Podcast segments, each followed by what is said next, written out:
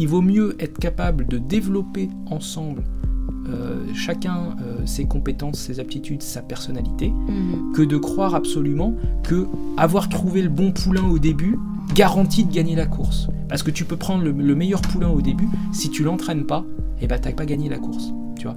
Donc moi je, je suis- je suis un peu dans cette espèce de, de vision un peu euh, moyenne Ouais, où tu considères que faut pas. Ok, ouais, tu vas pas, tu vas pas te mettre un handicap dès le départ Ouais. c'est sûr. Mais tu vas pas non plus.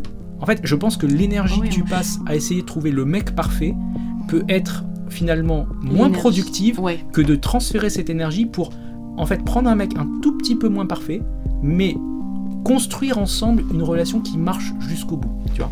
Comment tu fais la différence entre un mec qui a besoin juste de travaux et un mec qui est complètement euh, déglingué et que t'arriveras jamais à réparer en fait? C'est ça nous notre problématique en vrai aussi. Après, ça nous amène peut-être à un autre problème, qui est que, en fait, la, la monogamie a souvent une image de truc un peu ennuyeux.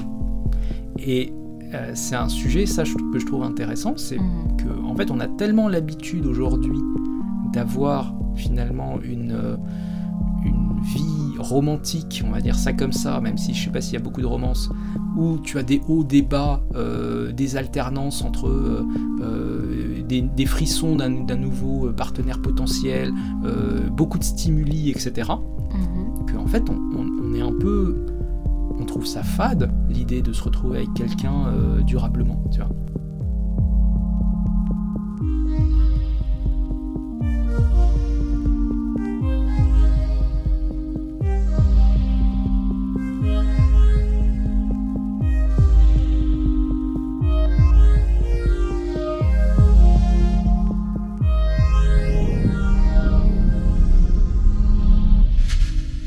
Bonjour Moss. Bonjour Amélie. Alors aujourd'hui, on avait comme projet de parler donc de monogamie parce que dans l'épisode précédent, nous avions parlé de polyamour et donc euh, on s'est dit qu'on avait potentiellement pas mal de choses à dire aussi sur la monogamie. Donc euh, je voulais savoir, euh, c'est quoi toi que ça t'évoque? Pourquoi t'as voulu aborder ce sujet? Alors, donc bien sûr, logiquement, c'est vrai que ça se complète. On ne pouvait pas parler de polyamour sans parler de monogamie dans l'autre sens. Mhm. Euh, je pense que c'est un sujet, on, on- on va y revenir par la suite, mais en fait qui est d'autant plus intéressant qu'on on vit une sorte de, de crise du modèle monogame, durable, stable, euh, etc., Mhm. qui est beaucoup attaqué et remis en question. Alors après, ça ne veut pas dire que plus personne n'est monogame, hein, c'est juste que, au moins médiatiquement, il est très attaqué ce modèle. Euh, et du coup, c'est intéressant d'en parler et de dire voilà, mais c'est quoi, pourquoi ça pourrait être intéressant d'être monogame? En quoi ça apporterait quelque chose de plus que d'être dans cette espèce de vision un peu soit polyamoureuse, soit un peu, ne serait-ce que cette vision un peu flottante où tu te proposes pas trop la question et tu te demandes pas trop. Mhm. Euh, et donc, euh, du coup, là, on va aborder un petit peu cette thématique de la monogamie, expliquer euh, ses spécificités, expliquer pourquoi, en fait, d'un point de vue euh, projet de vie, la monogamie peut apporter quelque chose que euh, cette espèce de flottement nihiliste qu'on observe aujourd'hui n'apportera peut-être jamais. Voilà, donc c'est ça le, le sujet, gros, gros sujet, hein, il y a beaucoup de choses à dire. Mhm. Euh, on parlera peut-être aussi un petit peu de mariage, enfin ce genre de choses. Du coup, peut-être pour commencer cette discussion, est-ce que toi tu considères qu'il existe effectivement une crise du modèle monogame? Ou est-ce que en fait tu considères que c'est c'est une illusion de perspective parce que on regarde peut-être des, des sites ou des blogs euh, féministes euh, ou euh, un peu trop woke ou des choses comme ça. Mhm. Est-ce qu'il y a vraiment une crise de ce modèle-là ou pas forcément? Déjà, je pense que quand même, on est un petit peu biaisé de par les réseaux sociaux. Effectivement, moi, j'ai beaucoup évolué dans des milieux qui sont qui remettent énormément en question ce modèle.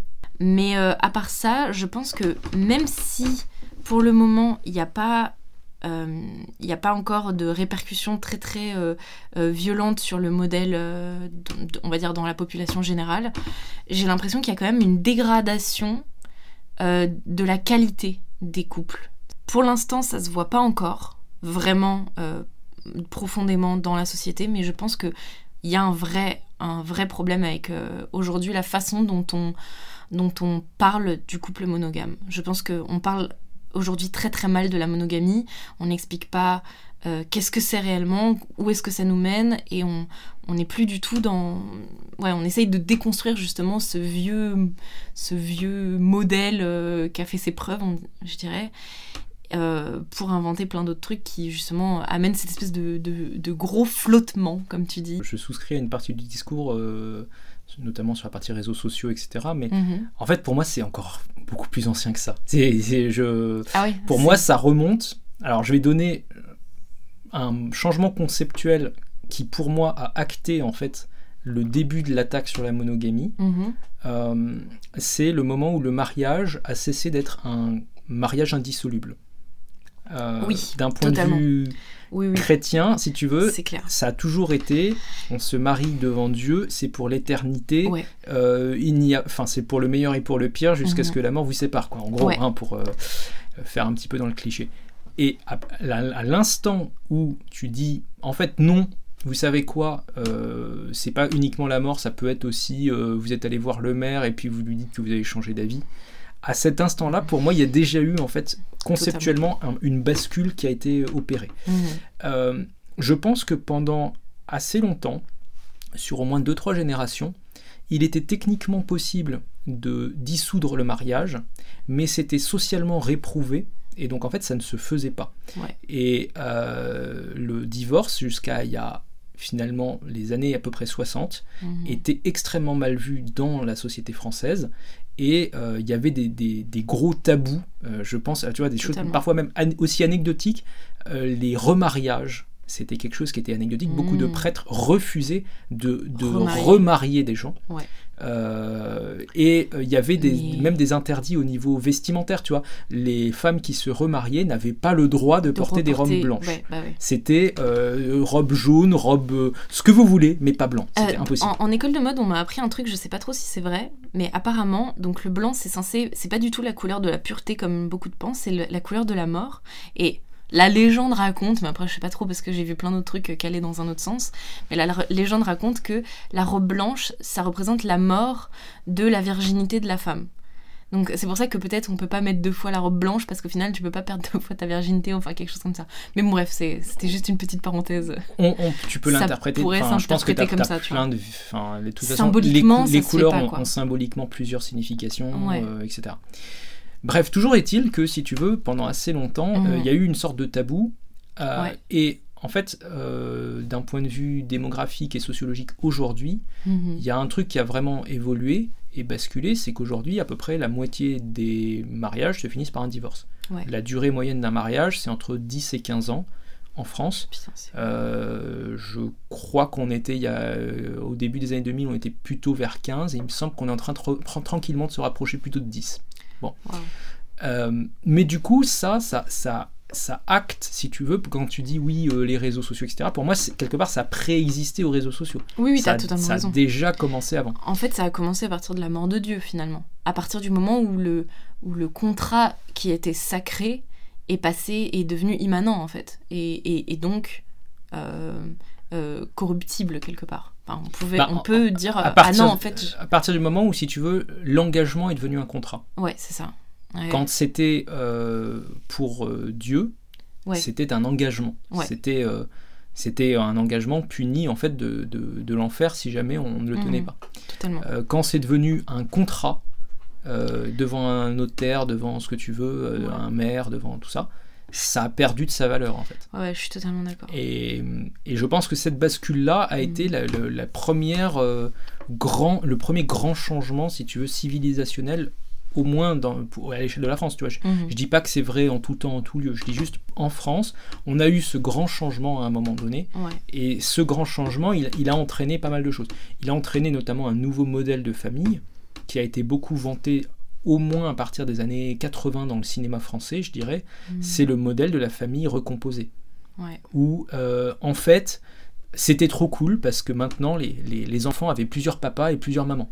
En pratique, ce nouveau modèle-là, Ouais. ne dit pas vraiment son nom, mais c'est déjà un peu une forme hybride entre de la monogamie et autre chose, tu vois. Et c'est pour ça que moi je parle plus de flottement nihiliste, parce qu'en en fait, c'est pas vraiment de l'anti-monogamie. Chacun de ces couples pris individuellement est à son échelle monogame. Mhm. Le truc, c'est que ce n'est pas un- une monogamie d'engagement sur la durée. Ouais. Donc en fait, c'est juste une monogamie de circonstances. C'est que là, euh, à l'instant T, on est monogame parce qu'on est ensemble euh, et que finalement, bah, on suffit l'un à l'autre. on va Mhm. partir en vacances ensemble, mais en fait, c'est pas une monogamie durable. Et Mais en fait, c'est Léo Desphilogine qui disait que, en fait, euh, aujourd'hui, on était euh, polygame, mais simplement euh, sur la durée. Enfin, tu vois, il, avait vraiment mis le mot on est polygame, parce qu'à partir du moment où, en fait, tu juste t'enchaînes les personnes sur la durée, et que, oui, bien sûr, t'es monogame, monogame, monogame, mais au final, dans toute ta vie, finalement, t'as été polygame, tu vois. C'est une sorte de polygamie étendue sur le temps, quoi. Oui, on, on- on peut le voir comme ça. Enfin, disons que si tu veux, je, je- je pense que quand même cette question de euh, où est-ce que c'est la frontière entre la Bah oui. monogamie et autre chose, Elle mérite d'être posée. Ouais, euh, ben, je suis d'accord. c'est pas aussi franc que de, de dire voilà, je suis polyamoureux, je sors avec quatre filles en même temps. Je suis d'accord. Et on pourrait très bien, si tu veux légitimement, aller dire oui, mais à l'époque du mariage chrétien soi-disant indissoluble, Mhm. des tas d'hommes allaient tromper leurs femmes, ils avaient une maîtresse à côté, hein, alors la monogamie, hein, ça marchait pas, etc. Mhm. Et je pense que c'est une critique qui est tout à fait légitime. Tu vois, tu, tu peux très bien aller dire euh, oui, effectivement, ça marchait pas complètement. Sauf que euh, la différence, c'est que quand même, il y avait tout l'engagement euh, à la fois émotionnel, financier, euh, même social, auprès d'une seule personne. Ouais. Et du coup, c'était pas exactement la même histoire que de dire en fait il n'y a pas d'engagement du tout, parce que c'est aussi ce que j'entends beaucoup de la Mm. part des femmes aujourd'hui, c'est finalement les hommes sont pas prêts à s'engager. Ouais. Et euh, honnêtement, tu as beaucoup d'hommes aussi qui t'expliquent que les femmes sont pas vraiment prêtes à s'engager non plus. Mhm. Et c'est aussi pour ça que je parle de cette espèce de, de gros flottement, c'est que chacun n'est pas prêt vraiment à s'engager. Et Ouais. donc, bah, Bah, du parce coup, qu'il y a la ça- confiance qui a été brisée. la confiance a été. Parce que finalement, tu sais très bien que si tu t'engages, bon, c'est surtout aux États-Unis hein, qu'ils ont vraiment ce problème parce que les Ouais. mecs se font complètement dépouiller si jamais il y, a un- il y a un divorce.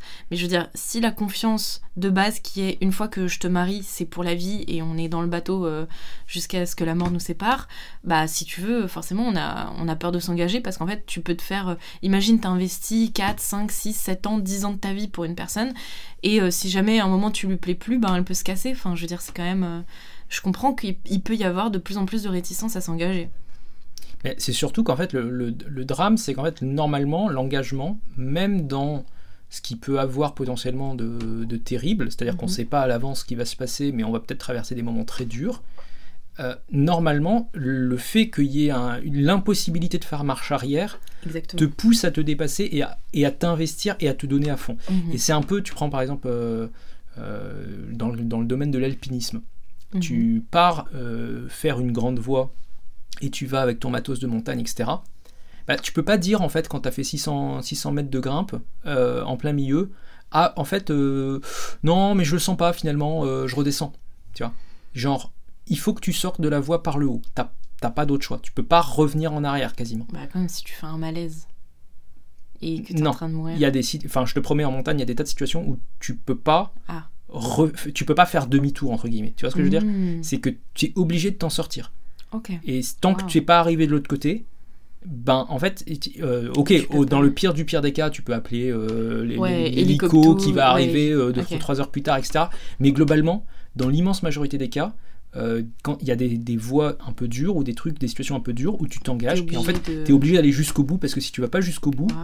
tu peux pas vraiment revenir en arrière. Ok, wow, c'est intéressant. Et je pense que ça, c'est une assez bonne Ouais. analogie avec le, le mariage indissoluble, si tu veux. Ouais. C'est que tu t'es engagé dans un truc et en fait, t'as pas le choix. Tu es Mhm. obligé d'aller jusqu'au bout.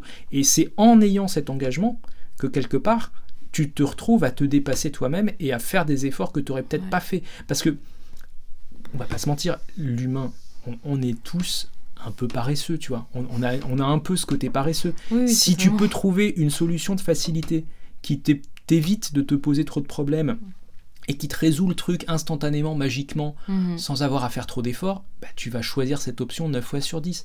C'est, enfin, tout le Ouais, concept d'ailleurs dans la, la psychologie des, du ma- des masses, là, tu, tu vois typiquement ce qui s'est passé un peu pendant les- la période de Covid, Mhm. euh, tout le concept qu'ils appelaient les nudges en, en langage euh, un peu psycho euh.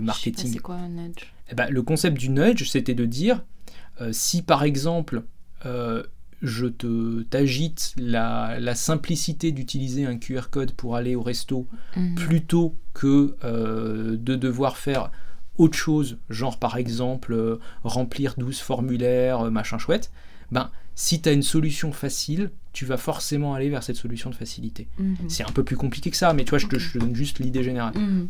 Bah, en fait, c'est pas juste dans le domaine de la gestion d'une crise, euh, d'une population, de ce que tu veux. C'est aussi un truc qui existe dans la, dans la vie de tous les jours. dans la vie de tous les jours, si toi tu as un problème et que tu as un mec qui est insupportable, etc., finalement, bah, tu vas être tenté d'aller plutôt voir un autre mec que d'essayer de résoudre le problème. Mhm. Le couple fait fleurir ces individus normalement. Et le fait d'être, de s'engager et de faire des efforts l'un pour l'autre, peut permettre de créer une dynamique qui marche bien, etc. Et j'ai l'impression qu'aujourd'hui, on est beaucoup sur cette notion que faut trouver le mec parfait sur catalogue, et que derrière, on fait plus aucun effort. Mhm. En fait, c'est un peu la même chose que pour euh, quand on va acheter une maison, euh, etc. Il faut que la maison, elle ait l'air bien tout de suite. On n'est pas prêt à faire des travaux, et on voudrait que vraiment tout de suite ça marche. Je suis totalement d'accord. Bon, le problème, c'est que justement, en fait, l'intérêt de la monogamie, c'est peut-être aussi de rappeler qu'une relation qui marche, c'est aussi des travaux, en fait. Mm. Que euh, tu peux choisir le type qui est parfait, qui coche toutes les cases sur, sur le papier glacé, mais bah, en fait, dans la vraie vie, il y aura toujours un chaos d'éléments inattendus, un chaos de choses qui sont pas prévues. Mm-hmm. Et ces choses-là, eh ben, tu vas être obligé de les gérer. Et en fait, c'est pas parce que tu as pris un mec qui coche toutes les cases sur papier glacé qu'il saura les gérer. Et donc il, il, faut, il vaut mieux être capable de développer ensemble euh, chacun euh, ses compétences, ses aptitudes, sa personnalité, mhm. que de croire absolument que avoir trouvé le bon poulain au début garantit de gagner la course. Parce que tu peux prendre le, meilleur poulain au début, si tu l'entraînes pas, et eh ben t'as pas gagné la course. Tu vois. Donc moi je, je, suis un peu dans cette espèce de, vision un peu euh, moyenne où tu considères que faut pas. Ok, ouais, tu vas pas, tu vas pas te mettre un handicap dès le départ, c'est sûr. Mais tu vas pas non plus. En fait, je pense que l'énergie que tu passes à essayer de trouver le mec parfait peut être finalement moins productive que de transférer cette énergie pour en fait prendre un mec un tout petit peu moins parfait, mais construire ensemble une relation qui marche jusqu'au bout, tu vois. Comment tu fais la différence entre un mec qui a besoin juste de travaux et un mec qui est complètement euh, déglingué et que tu n'arriveras jamais à réparer en fait? C'est ça nous notre problématique en vrai aussi. Là, je parle des mecs, mais je peux parler aussi des meufs, tu vois. Mais, mais ça, en gros, euh, pour moi, c'est quand même un pari. normalement. Il y a quand même un pari à faire.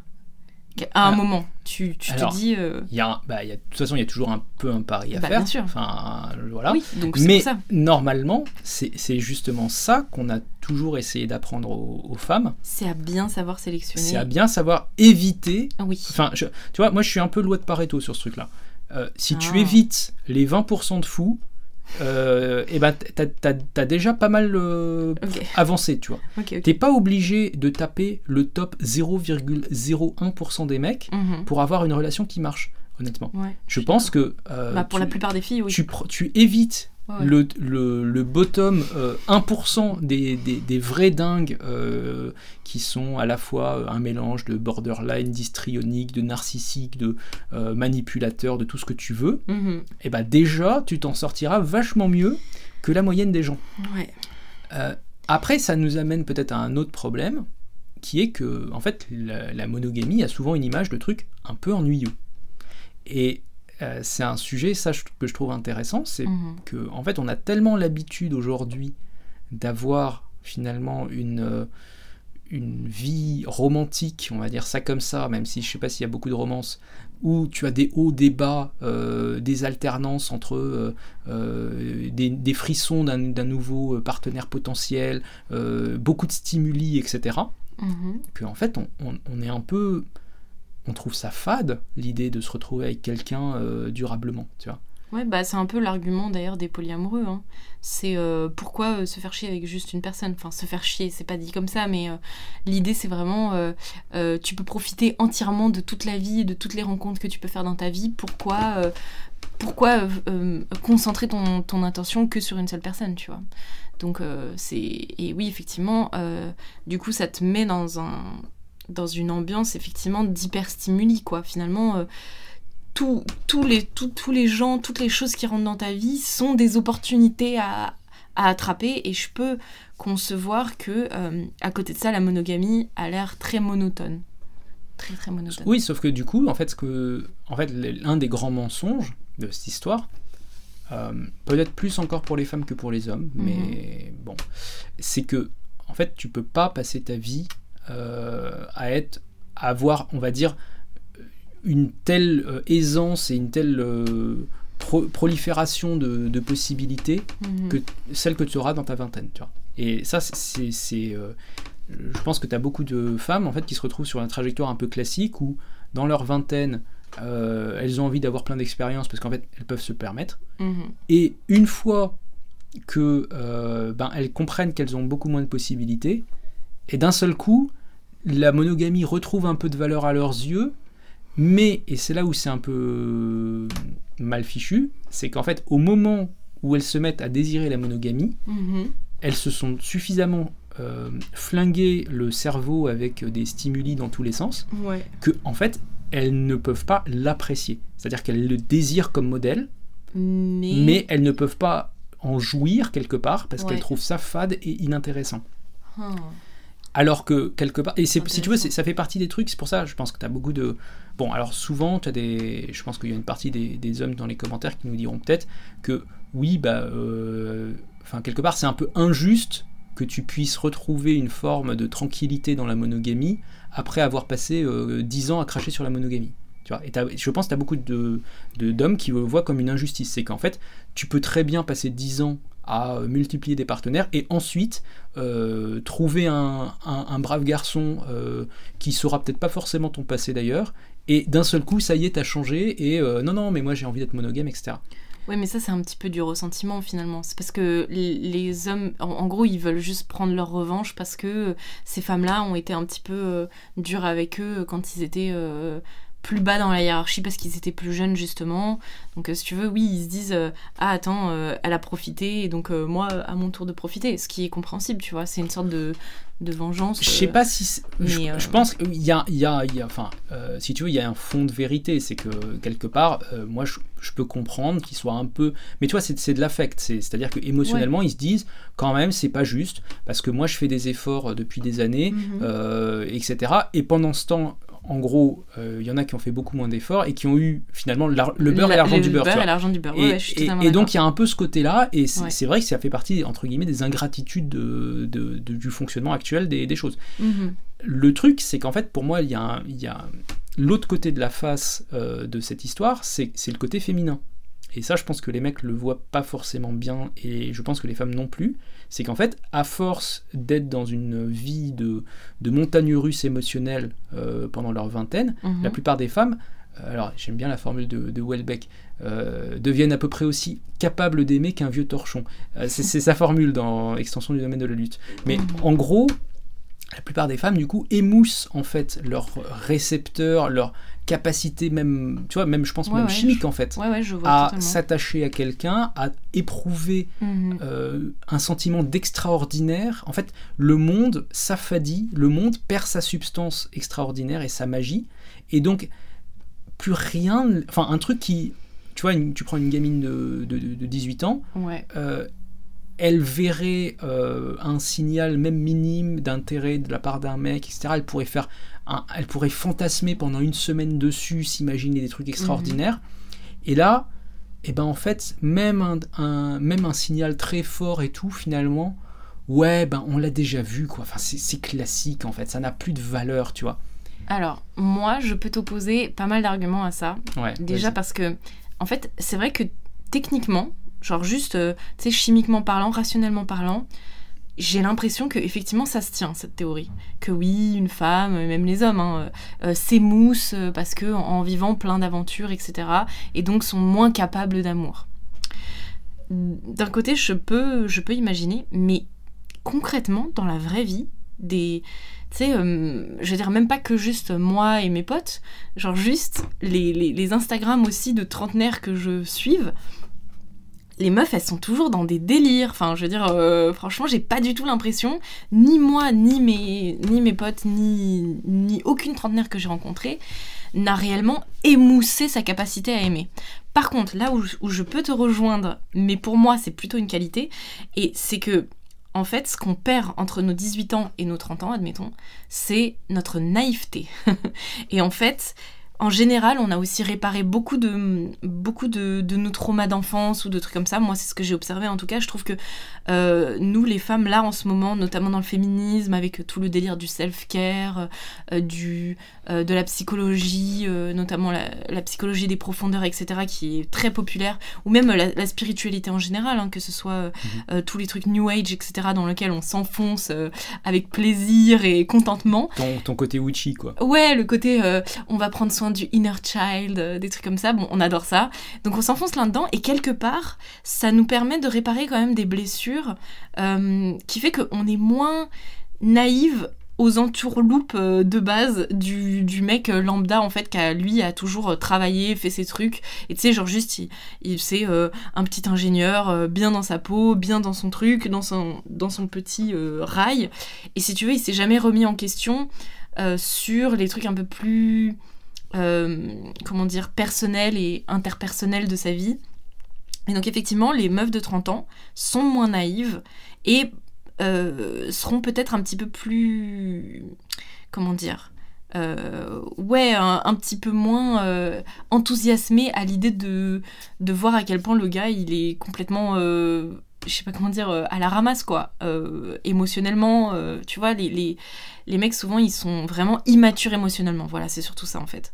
Et je pense que quand tu vieillis, tu te rends très très vite compte de la l'immense majorité des mecs qui ont l'air bien et ces mecs là ils sont persuadés d'être des mecs bien à tout abord hein. c'est c'est un peu les mythos qui te disent euh, non mais moi euh, je suis un mec euh, je suis un mec bien, euh, voilà, je gagne mon argent, je gagne mon truc. Et en fait, ce qu'ils se rendent pas compte, c'est que genre, ils sont tellement immatures hein, euh, émotionnellement qu'en fait, les femmes ne sont pas du tout euh, attirées plus que ça parce qu'en fait, euh, euh, ils se rendent pas compte qu'il leur manque, comment dire, euh, certaines cases, quoi. En gros, c'est juste ça. Et effectivement, dans ce cas-là, c'est plus facile d'aller voir une meuf de 18-20 ans parce que, quelque part, elle est aussi mature émotionnellement et donc, quelque part, ça, ça matche mieux. Voilà, c'était juste ça, mon petit point où je disais, j'ai pas l'impression qu'on est tant émoussé que ça, voire même j'ai l'impression qu'on a pris du grade en intelligence émotionnelle, et c'est ça qui, au contraire, pourrait être, comment dire, ça pourrait être un challenge pour ces mecs-là, tu vois. Se dire, ah ok, en fait, peut-être que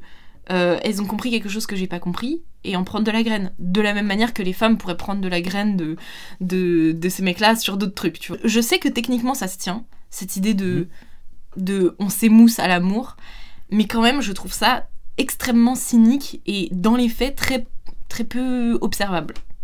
Voilà. Bah, dans les faits, euh, moi j'ai envie de te dire, euh, je connais, je pense, alors j'ai pas de statistiques là-dessus en tête, euh, mais je suis sûr qu'on peut en trouver. Mhm. Euh, je suis quasiment certain. Enfin, si, en fait, on peut en trouver. Euh, oui, en fait, je les ai même en tête. tu sais, tu vois les statistiques sur les durées de mariage en fonction du nombre de partenaires avant, ouais. des choses comme ça. Ouais, ouais. Bah, en fait, pour moi, c'est un peu la preuve par l'exemple. Parce que c'est. Enfin, moi, je, je, suis d'accord pour dire que c'est super. Hein, si tu as résolu certains de tes problèmes personnels, si tu as résolu peut-être certaines de tes incompréhensions sur euh, le côté euh, maturité émotionnelle, des choses comme ça, mhm. je pense. Enfin, je, je suis pas du tout en train de dire qu'une femme de 30 ans n'a pas progressé dans sa compréhension du monde et d'elle-même par rapport à une femme de 20. c'est clairement pas ce que je dis. Je dis juste que, en fait, le parcours euh, et les progrès qui ont été faits mhm. sont pas forcément. Je pense que si tu veux, c'est dans la balance. Là, tu as voulu montrer qu'il y avait aussi des bénéfices, et enfin, je, encore une fois, je les remets pas en question, hein, il mhm. peut y avoir des bénéfices. Le truc, c'est que je pense que dans la balance bénéfice versus euh, coût, à mon avis, le coût l'emporte dans cette histoire, et euh, du coup, tu, en fait, tu te. Quelque part, même si tu as gagné en intelligence émotionnelle, mhm. pour autant, tu as peut-être tu t'investis moins, moi j'ai l'impression quand même, quand tu arrives à 30 ans et que euh, tu as l'impression d'avoir un peu tout vu, tu vois. Mm-hmm. Euh, et je pense en plus que euh, là-dessus, moi j'en veux un petit peu aux féministes, il y a aussi une sorte d'intentionnalisation des choses qui te donne l'impression que, enfin c'est beaucoup le discours ambiant, les hommes font toujours tout, par exemple, avec une intention méchante en tête, tu vois. Ah euh, dans une certaine logique de oppression, domination, mhm. euh, etc.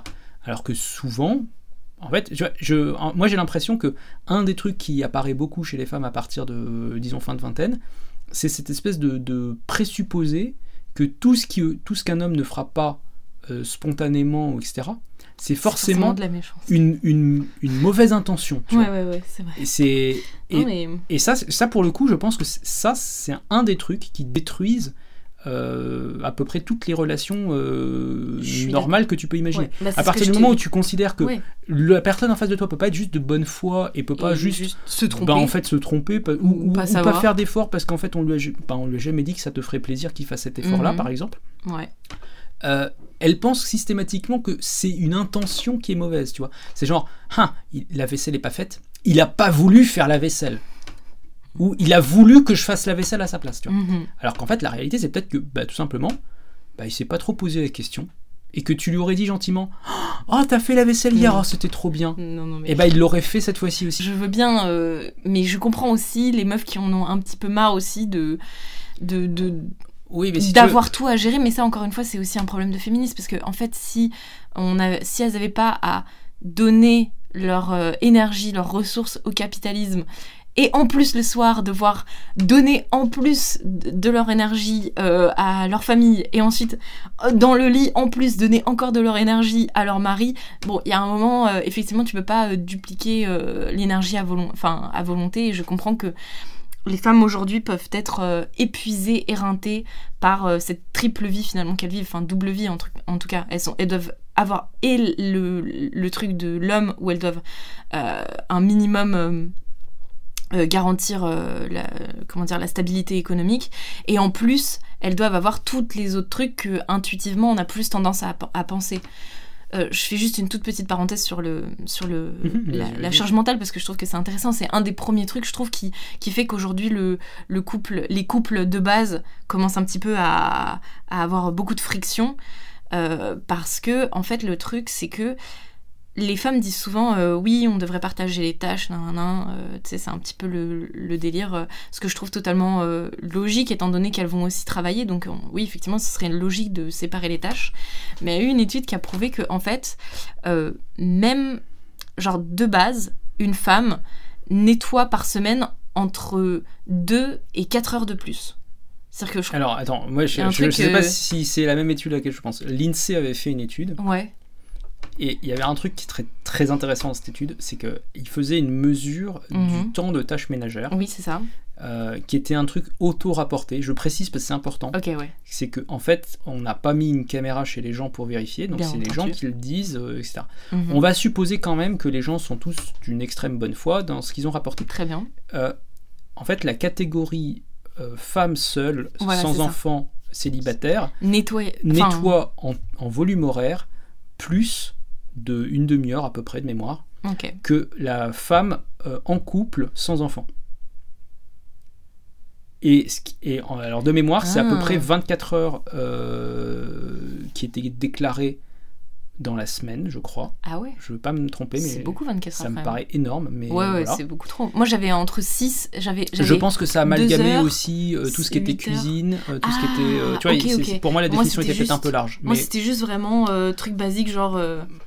Bon, moi, l'étude que j'ai en tête, c'est celle-là. Et, et euh, du côté des hommes, euh, les hommes euh, seuls de mémoire, ils étaient plutôt vers 16 heures, si je me trompe pas. Wow. Mm. Et les hommes en couple mhm. étaient à peu près aussi vers, je crois que ça tombait d'une heure, peut-être 15 heures. Wow. Mais en fait, il n'y avait pas De différence de différence majeure. Oui, oui, tu vois. c'est ça. Mais c'est exactement ça. Et je pense que Ouais. là-dessus, alors tu peux avoir plein d'interprétations. Peut-être que les femmes ont des niveaux d'exigence en matière de propreté et d'hygiène qui sont pas les mêmes que ceux, ceux des hommes.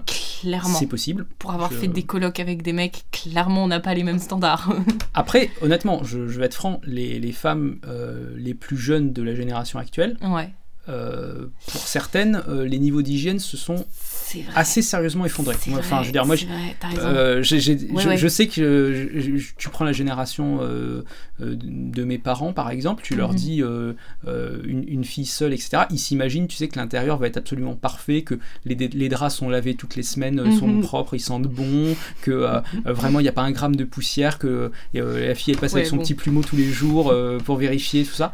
Et franchement, quand tu, vas voir pour de vrai, euh, il y a Ouais, des- ouais. moi il y a des, il y a des, il y a des, enfin il y a des femmes aujourd'hui qui ont euh, qui habitent seuls, etc. hein, je veux dire, qui ont littéralement aucune euh, excuse, c'est pas leur mec qui a mal rangé. hein. Mhm. Et je veux dire, les, les critères d'hygiène de base sont pas respectés. C'est-à-dire que tu marches par terre, tu te dis que bon, Oui, après, euh, des ça fois, colle il- un peu quoi. Ouais, Tu mais vois, après, des fois, il y a aussi juste le fait que quand t'es jeune, des fois, t'es pas, tu sais, t'as pas fini d'être- d'être construit. Moi, je pense que c'est aussi des habitudes, des bonnes habitudes à prendre que tu prends aussi sur le long terme, tu vois. Et si t'as personne, si t'es toute seule et que t'as personne à- euh, de devoir à rendre, bah oui, tu peux avoir euh, tendance à bah, pas prendre les bonnes habitudes, quoi, tout simplement. Je pense aussi qu'il y a des trucs qui sont plus passés de génération en Oui, génération. c'est vrai. Moi, que moi j'ai dû un petit peu réapprendre aussi un peu par moi-même, euh, parce que bon, euh, Je pense qu'il y a, il y y a deux générations. La, la femme qui arrivait à 20 ans, bah, en fait, elle avait passé à peu près euh, 10 ans à euh, donner un coup de main à, s- à- avec- Ouais. à sa mère pour totalement. faire la cuisine, pour nettoyer, pour Mhm. euh, repasser, pour enfin plein de trucs. Ouais. Et alors que là aujourd'hui, euh, ben, sa mère, elle fait pas spécialement le ménage, et du coup, elle arrive dans la vie où et en fait, elle a, elle a jamais vraiment vécu. Et du coup, Ouais. elle est pas vachement vraiment- plus avancée. Elle a même que le mec moyen qui vraiment qui- et Mais voilà, et, tu et tu Ouais. regardes les, les résidences étudiantes, je sais pas si tu as déjà été dans une résidence étudiante, Non. je te promets, la plupart des gens, ne serait-ce que faire cuire des nouilles, c'est déjà... euh, ils ont l'impression d'avoir fait un truc incroyable, quoi.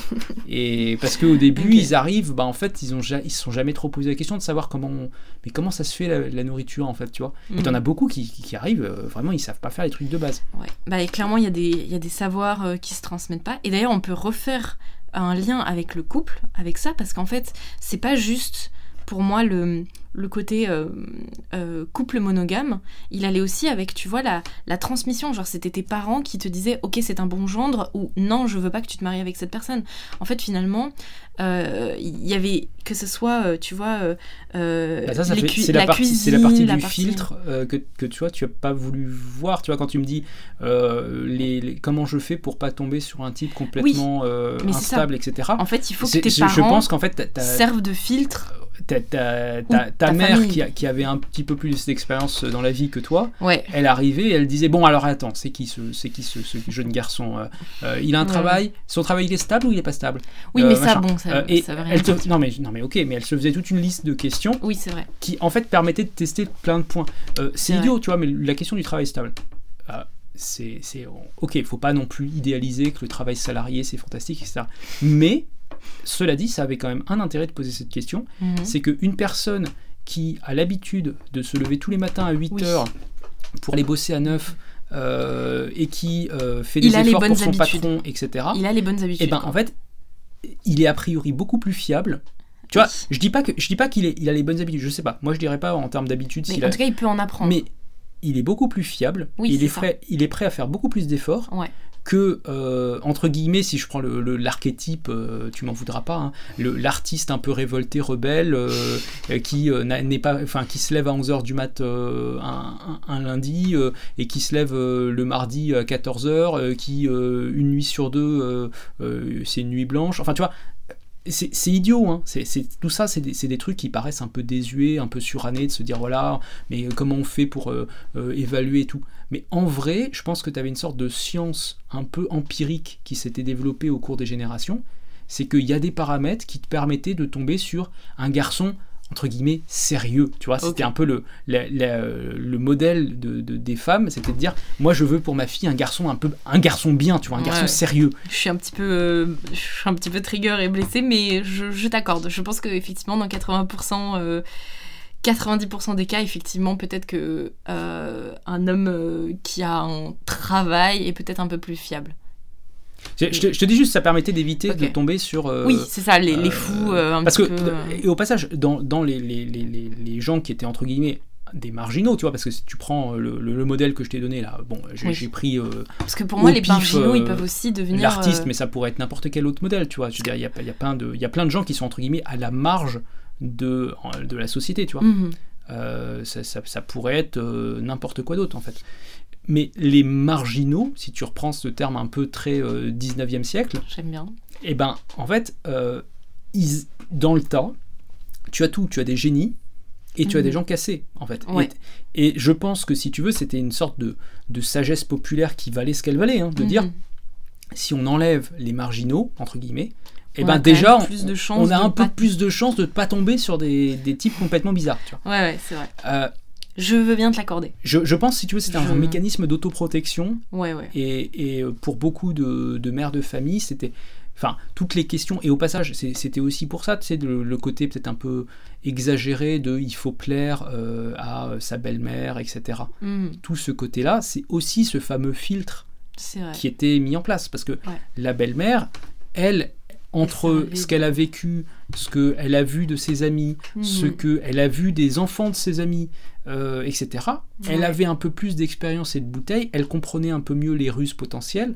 Mais si tu veux, c'est là où c'était un peu le, le meilleur des deux mondes, c'est que quelque part, elle, tu pouvais en tant que fille être naïve euh, sur certains aspects, mais Mhm. tu avais un ange gardien qui était penché sur ton épaule et qui te disait Attends, ma fille, là. Je pense que tu es en train de faire une bêtise. Ou attends, là, franchement, vas-y, tu peux y aller en toute confiance. Ouais, après, bon, euh, forcément, dans la vraie vie, euh, tout se passe pas forcément euh, parfaitement. Genre, t'as pas forcément une très bonne relation avec ta mère. Ta mère, elle est pas forcément là pour euh, ton bien, des fois. Parce que, Bien sûr, euh, les bien sûr. jalousies en- intra-familiales, ça existe aussi. Donc, bon, voilà, Bien sûr. tout n'est tout n'est pas rose. Tout n'est pas, tout Je- n'est pas parfait. Mais juste que ce modèle avait une sorte de cohérence interne, Ouais, ouais, si tu veux. Ça, vraiment, je, je, je suis totalement d'accord avec ça.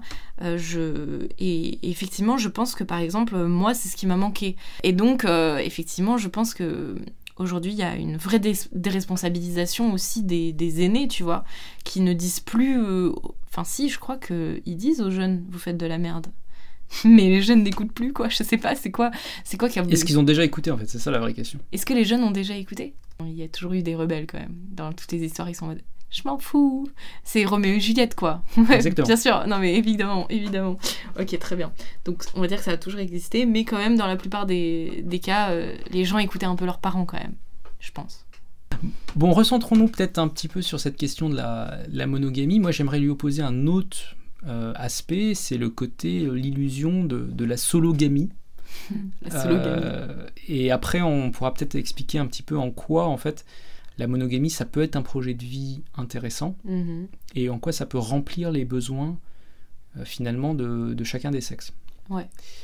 Euh, le, le cas de la sologamie, en fait, bon, alors c'est un mot valise, euh, un Il barbarisme. Ou tu viens de l'inventer Non, non, ça se- s'utilise déjà euh, dans. Ok, la sologamie. Bah, C'est ce côté, tu sais, un peu genre euh, euh, très euh, you go girl. euh, je, je me suis épousé moi-même. euh, Oui, bah oui. Je, je n'ai pas besoin de quelqu'un, je, je m'en sors toute seule, euh, Ouais, euh, ouais. j'ai mon chat et ça me va. Enfin, Ou genre- même euh, Micto. Hein. Moi, je suis bien avec mon petit chien et, euh, Ouais. et, euh, Et bah, et mon petit salaire. C'est personne une, me c'est une autre euh, branche, je dirais, quelque part de euh, l'attaque sur la monogamie. Ouais. dans le sens où, euh, en fait, c'est. Je pense que c'est un truc qui. C'est exactement. Si tu veux, je pense le polyamour a, a potentiellement ce côté un peu libérateur au début de se dire oh là là, mais en fait, je me mets plus de hier, il n'y a plus de barrière, tout est libre, machin. Mhm.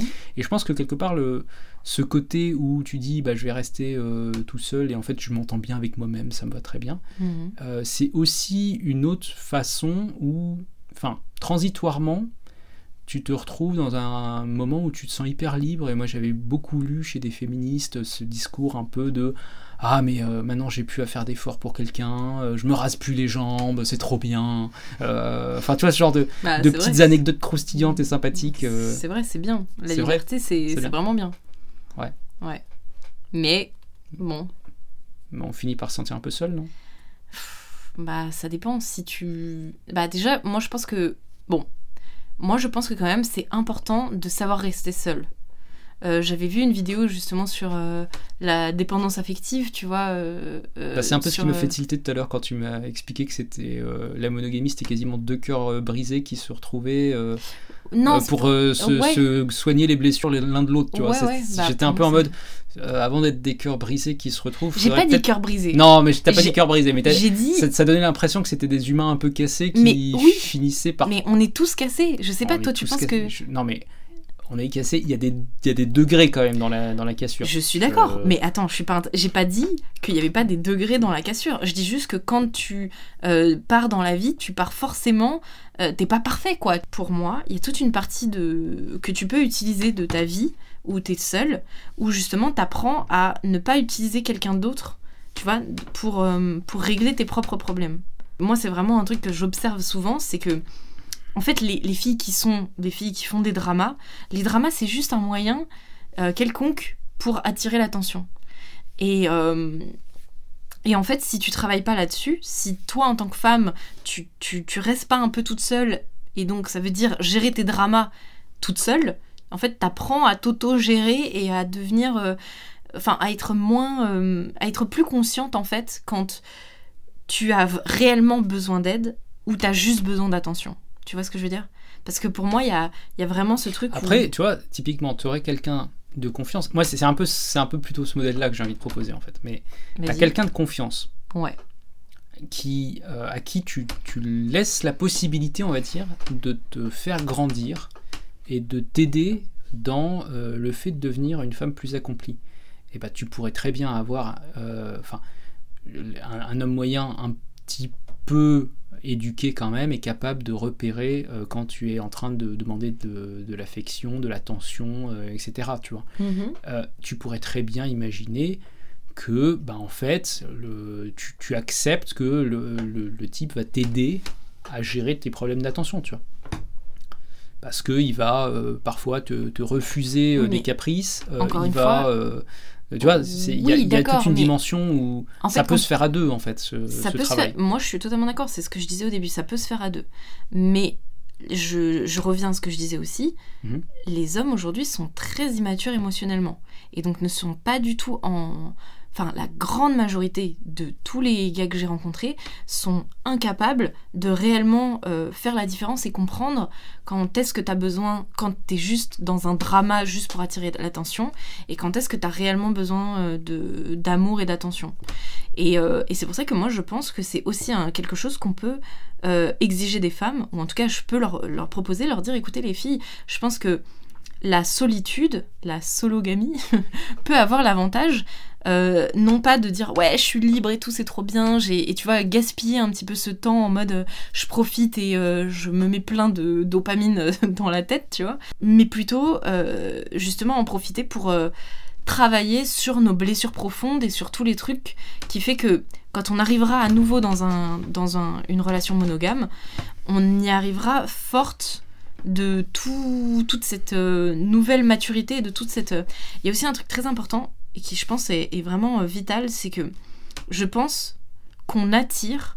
En fait, euh, quand on, on grandit, tu sais, on a des, des sortes de blessures émotionnelles de nos parents, tu sais, on va Mhm. avoir tendance à reproduire les schémas parentaux, genre Là, Euh, je vais quand même parler d'une branche de la psychologie qui fait peut-être pas euh, non plus l'unanimi- l'unanimité. C'est pour ça que je suis un petit peu. bah, euh, bah, vas-y, vas-y. je- Mais en gros, pour moi, euh, en fait, on a tendance à attirer euh, automatiquement les gens qui ont le même genre de blessure euh, de notre enfance, tu vois. Enfin, genre qui nous rappelle notre enfance.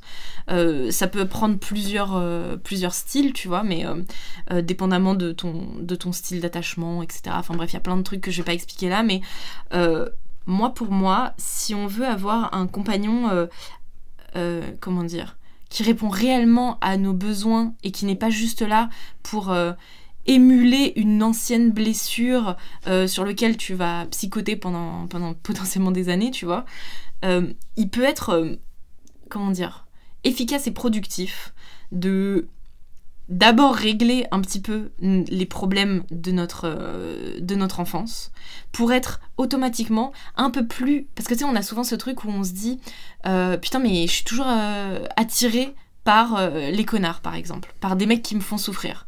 C'est vraiment le, drame bah, des femmes et aussi le drame des hommes finalement. Et pour moi, ça peut être intéressant de d'abord résoudre un minimum. Un minimum. Et pour ça, je dis pas forcément aller voir le psy ou des trucs comme ça. hein. Juste rester avec soi-même, écrire un journal, essayer de démêler un peu euh, ce qui s'est passé dans notre vie. Rien que ça, juste écrire ce qui s'est passé dans notre vie, ça te permet déjà d'être un petit peu plus clair sur les dynamiques de ta propre, euh, de ta propre vie en fait. Et d'arriver du coup sur le marché, euh, on va dire, du, du, de l'amour avec déjà une vision beaucoup moins biaisée par tes traumas d'enfance. Et euh, y- t'auras probablement plutôt tendance à attirer un peu moins les connards. Et à être attiré un peu moins par les connards aussi.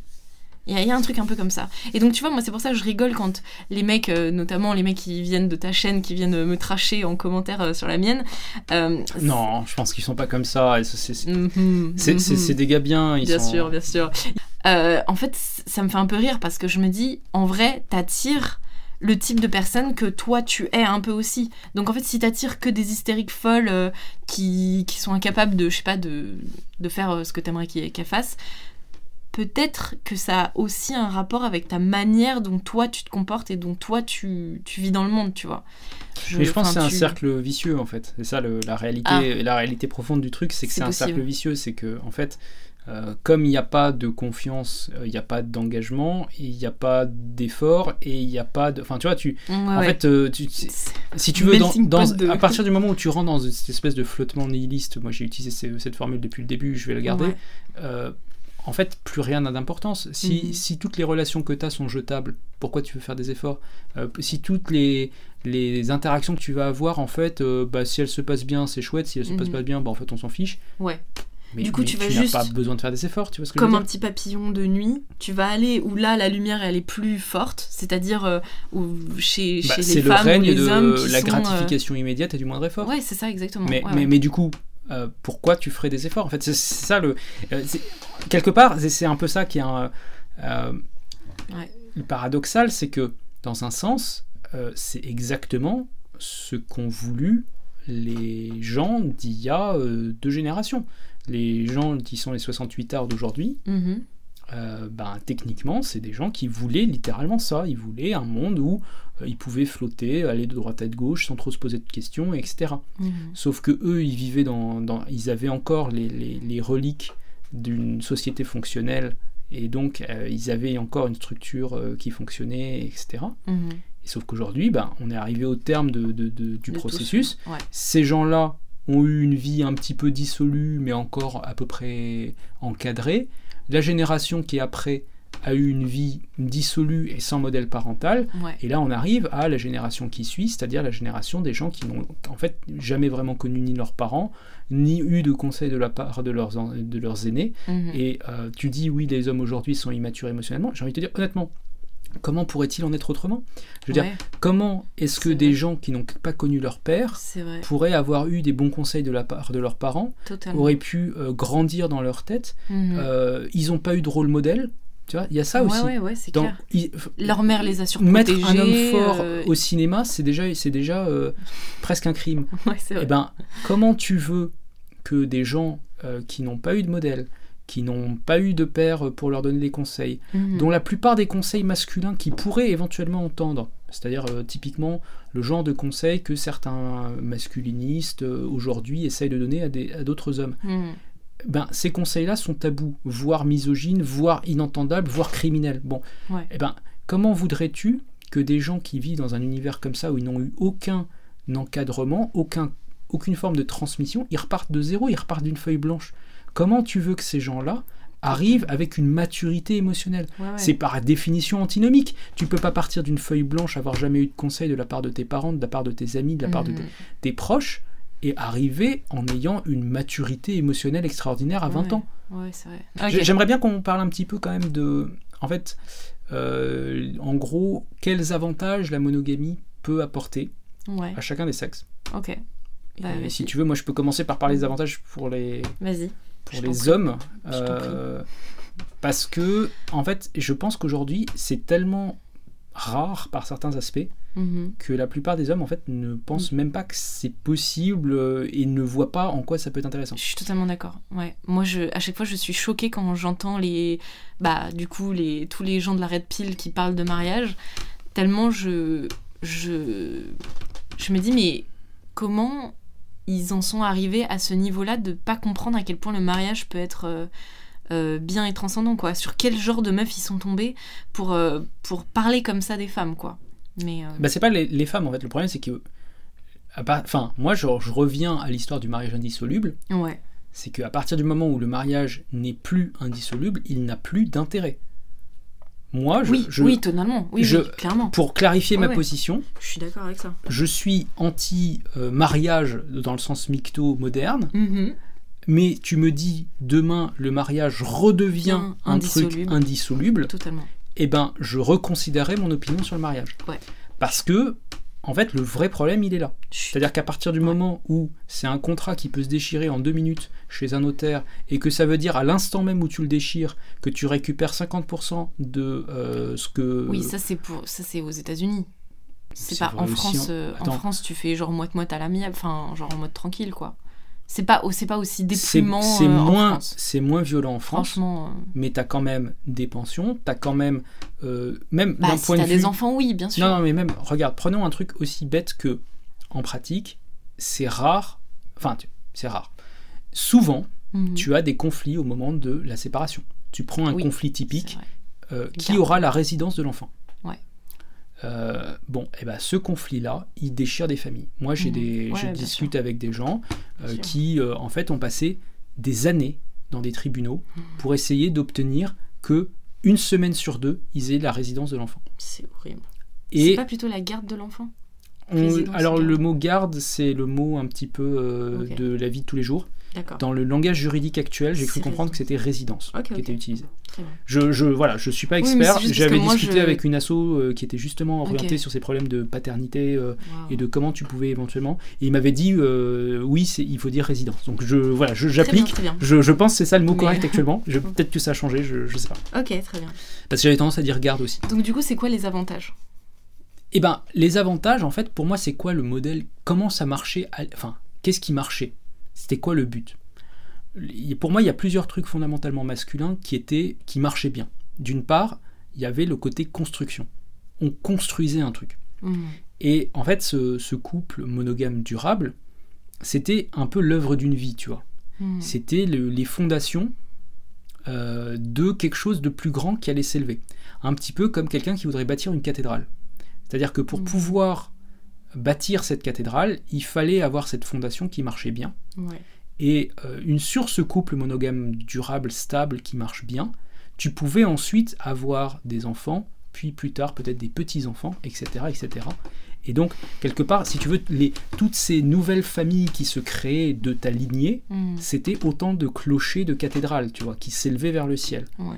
Et c'est ça qui était un peu beau, c'est que tu regardais le truc et tu disais, voilà, moi, aujourd'hui, j'ai, euh, je sais pas quel âge, 25 ans, je vais me mettre avec quelqu'un, on va faire les plus belles fondations qui soient, parce que derrière, sur chacune de ces fondations, on va élever des clochers, et chacun de ces clochers va lui-même s'élever vers le ciel, tu vois. Mhm. Et tu voyais cet objectif un peu lointain de dire voilà, euh, voilà à quoi je voudrais que ça ressemble. Je voudrais que cette cathédrale ce soit comme, euh, tu sais, du Gaudi, une cathédrale extraordinaire avec des clochers partout, des formes extraordinaires. Et j'aimerais- Je trouve pas que celle de Gaudi, ça soit la plus extraordinaire, mais non, d'accord, mais tu vois ce, tu vois ce vois côté ouais. euh, prolifération Ouais, de, ouais. de clochers. je vois très Et bien. j'aimerais bien que tous ces clochers s'élèvent vers le ciel. Ouais. Et je pense que ça, c'était un peu le, le plan de départ. Et normalement, tu vois, tu avais un peu le modèle de, de ton grand-père, du patriarche de la tribu, Mhm. euh, qui en fait te disait, tu vois, mon petit-fils, euh, moi, quand je m'assois à cette table, j'ai tous mes enfants et tous mes petits-enfants, on est 24 à table, et, euh, et j'ai l'impression d'avoir réussi ma vie. Mhm. Tu avais donc ce, ce- ce- ce- ce- quelque part ce, vieil homme à barbe blanche qui te, qui te disait, voilà, moi, tu vois, je m'assois le midi, et j'ai j'ai 24 personnes autour de moi, et je sais que j'ai laissé quelque chose derrière moi.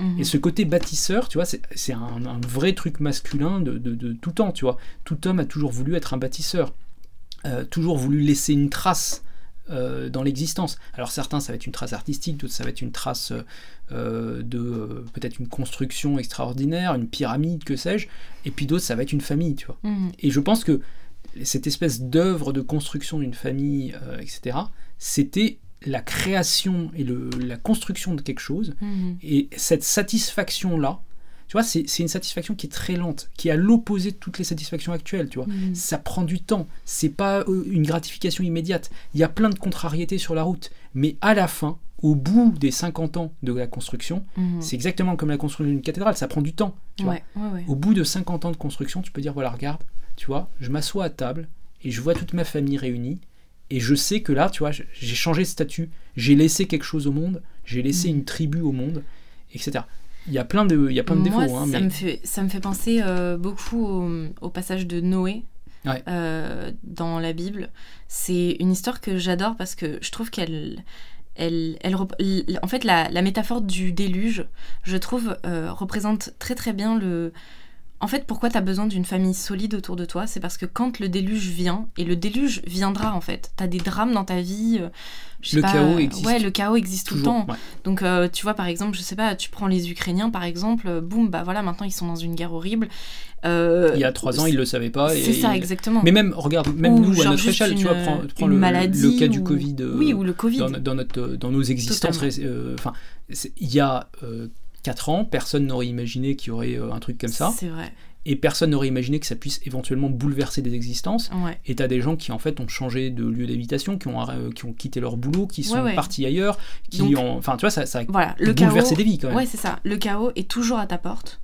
Et donc, le déluge est toujours sur le point d'arriver. Et donc, en fait, pour moi, l'idée du patriarche ultime, c'est Noé. C'est Noé qui construit l'arche, en fait. C'est-à-dire, il construit un gros bateau dans lequel tu peux euh, mettre euh, tous les tiens euh, pour, pour survivre à la tempête. Et donc, quand tu, parles de fondation, pour moi, c'est ça. C'est vraiment le bateau qui, qui te portera. et, tu vois, par exemple, tu vois très bien les, les gens qui n'ont pas des familles solides. euh, il suffit qu'ils aient une maladie ou un truc qui d'un seul coup leur arrive dessus. Et ils se retrouvent très très rapidement tout seuls en fait. Et aujourd'hui, je trouve que la solitude, euh, c'est vraiment un des trucs les plus les plus tristes qui arrivent parce que euh, parce que justement quand t'es pas je pas quand t'es pas attaché à une communauté et soudé dans un truc et le Covid l'a très bien montré hein. Euh, suffit que voilà tu bah en fait Mais tu même te retrouves honnêtement, euh, enfin, en fait, c'est aussi, quoi. ça fait partie quelque part des mensonges euh, de cette espèce de flottement nihiliste. C'est que tu peux très bien être euh, dans une sorte de d'ouverture où tu peux être en couple un jour, le lendemain tu l'es plus, euh, tu te poses pas trop de questions. Mhm. Sauf que euh, dès que le chaos frappe à ta porte et que tu as des problèmes, ouais en fait, à- au moment où tu as des problèmes, il n'y a jamais plus personne. Tu vois. Mhm. Donc, non, mais je veux dire, techniquement, si tu veux, euh, un, un homme euh, qui est malade, euh, bah, si il est dans cette espèce de flottement un peu nihiliste, clairement globalement, euh, la fille qu'il a rencontrée un mois avant et qui est pas et qui est juste là de passage, elle fait aucun effort pour lui, et donc Mhm. quelque part. J'ai envie de te dire que elle, elle finit par partir assez vite, tu vois. Ouais. Mais tu vois, je pense quand je te dis la construction, c'est un truc masculin. À mon avis, la construction, elle a un pendant féminin. Tu vois, euh, je suis sûr que. Ah oui, oui, totalement, oui, oui. Mais c'est ce que j'allais expliquer. euh, Vas-y, bah, vas-y. Moi, enfin, Ouais. je veux dire, le...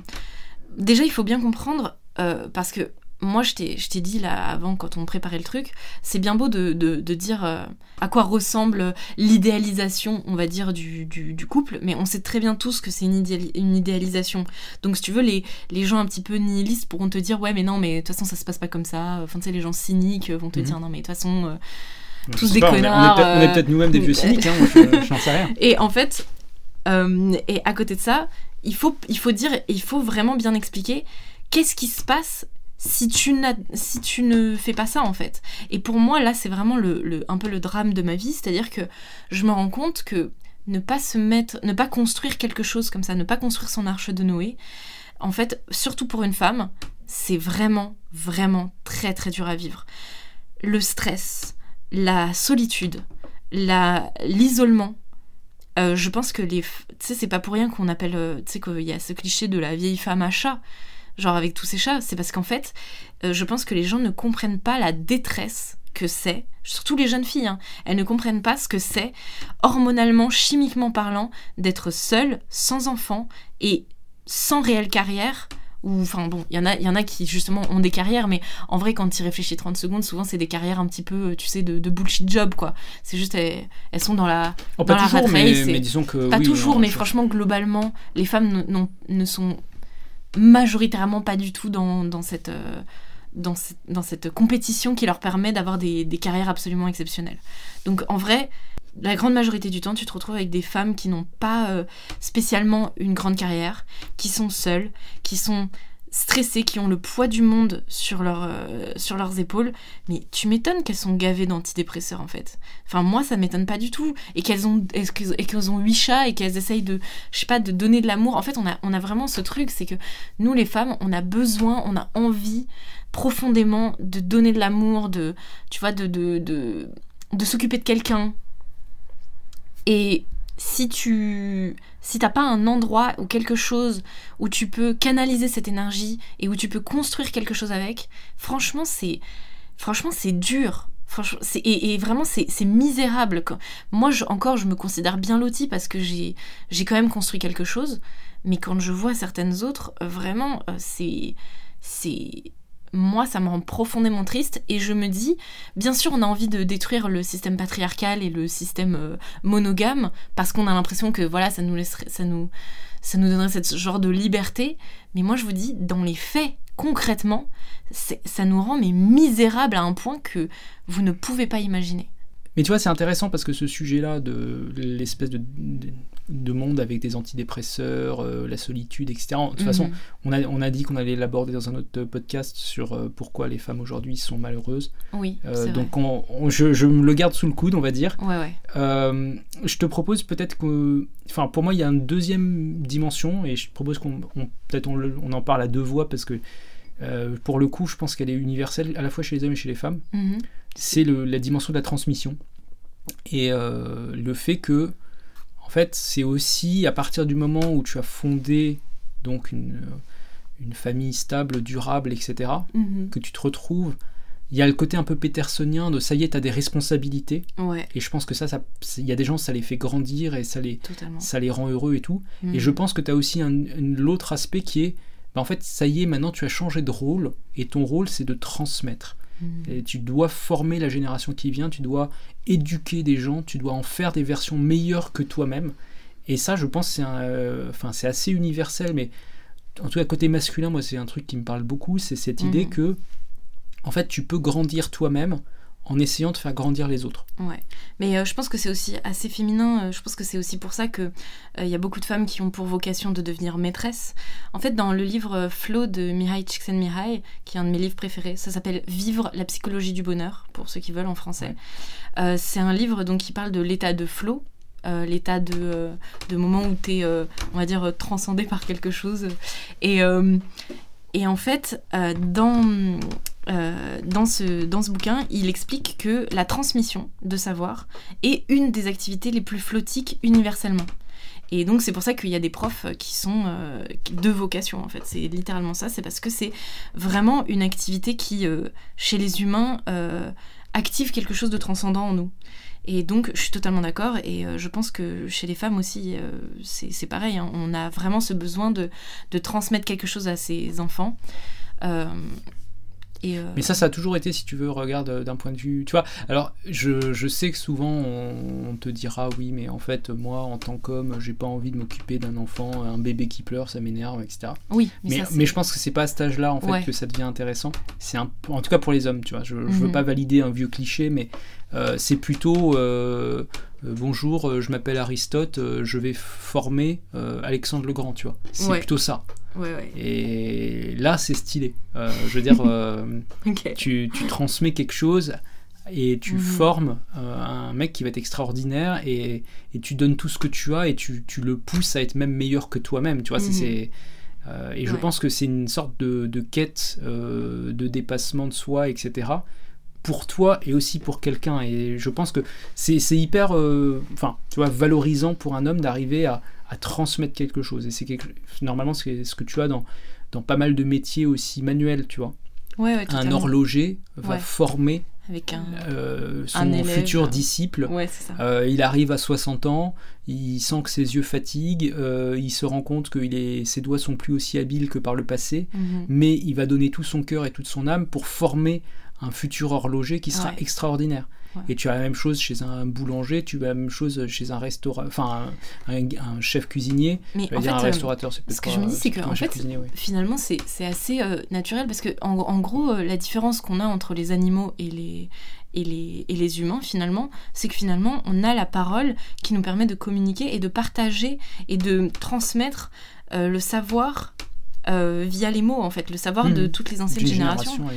En fait, euh, c'est, je pense que c'est vraiment pour ça que c'est aussi important euh, pour nous. La bah, je pense que c'est, un, en fait, c'est un marqueur très fort d'humanité, tu vois. C'est un peu ce qui te définit en tant qu'humain, c'est d'être capable de transmettre. Mhm. Mais c'est, moi, c'est vraiment ça que j'entends par transcendance.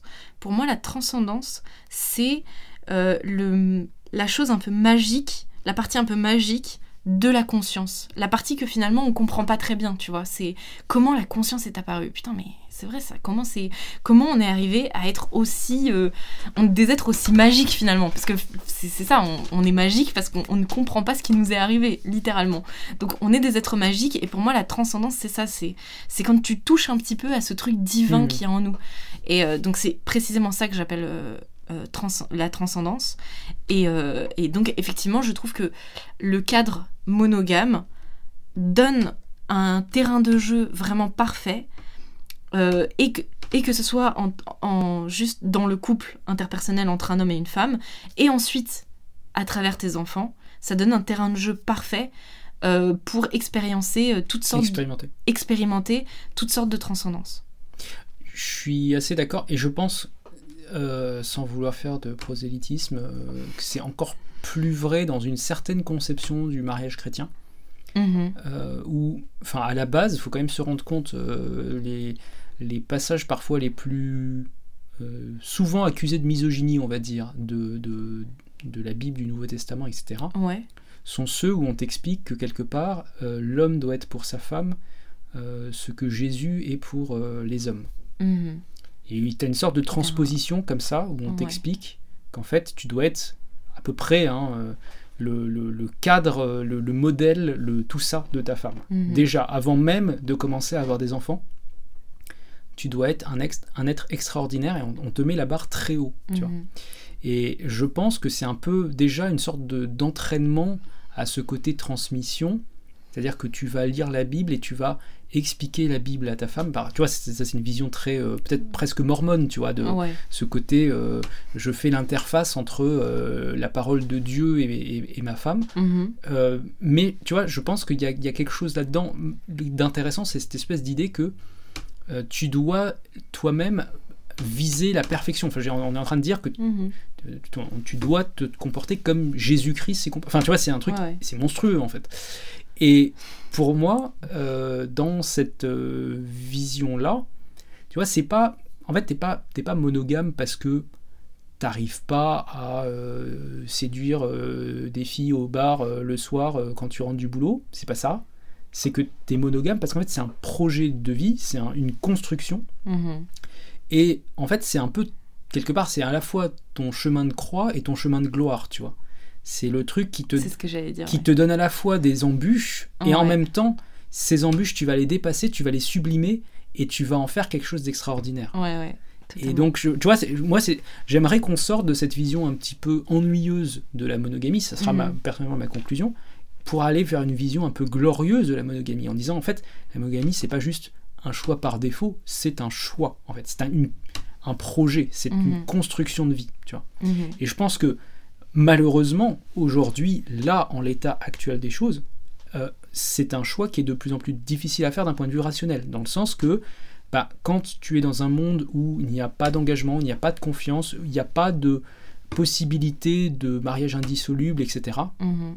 bah, franchement, c'est difficile de s'engager dans l'idée que tu vas être monogame avec quelqu'un et que tu fais suffisamment confiance à cette personne pour le reste de tes jours. Mais en même temps, moi je voudrais quand même rappeler ce que c'était à la base, cette monogamie, pour justement expliquer que dans une logique un petit peu de, ce qu'on fait là, en fait, de, de, rapprochement, de discussion entre les sexes, mhm. en fait, on a besoin de rappeler qu'il y avait un modèle qui marchait et qui était glorieux, tu vois. et que c'était pas uniquement euh, un peu un choix par défaut comme c'est vu aujourd'hui, mhm. et, je, et que peut-être ça valait la peine que chacun euh, des sexes fasse des efforts pour garder ce modèle qui fonctionnait. Parce que euh, pour toutes les féministes qui disent la monogamie c'est ennuyeux, euh, c'est un missionnaire tous les dimanches, euh, je sais pas quoi, eh ben il faut rappeler qu'il y avait des bons aspects dans cette monogamie et qu'en fait ça pouvait être un truc, ça pouvait être une construction, une cathédrale et ça pouvait être une trace qu'on laissait dans l'histoire. Mhm. Voilà. Donc ça c'est ma conclusion personnelle. Je, te laisse. Ouais. Euh, je pense que c'est une bonne conclusion. J'aurais encore plein de trucs à dire, mais je me rends compte qu'on a d'autres épisodes où je pourrais développer plein de choses euh, sur la maternité, euh, sur un petit peu comment, voilà, aujourd'hui, aujourd'hui il y a, y a, plein de choses qui fait que, je... ouais, on, effectivement, on peut remettre tout ça en question, mais je trouve que là, pour, pour une conclusion, c'est beau, c'est un petit peu transcendant, j'aime bien, donc on, va partir là-dessus, ça, ça, me va très bien. Bah, écoute, euh, merci pour ce podcast, c'était vraiment hyper intéressant comme discussion. Euh, on s'est vraiment étendu, donc euh, j'espère que j'aurai de quoi faire quelque chose de cohérent à la fin. J'en profite pour remercier aussi tous les gens qui ont participé à la cagnotte pour que ce podcast existe aujourd'hui, et bien sûr à tous nos auditeurs qui sont arrivés jusqu'à la fin de ce podcast. on se retrouve la semaine prochaine pour un autre épisode. Merci beaucoup Moss d'avoir été là, et à très bientôt. À très bientôt.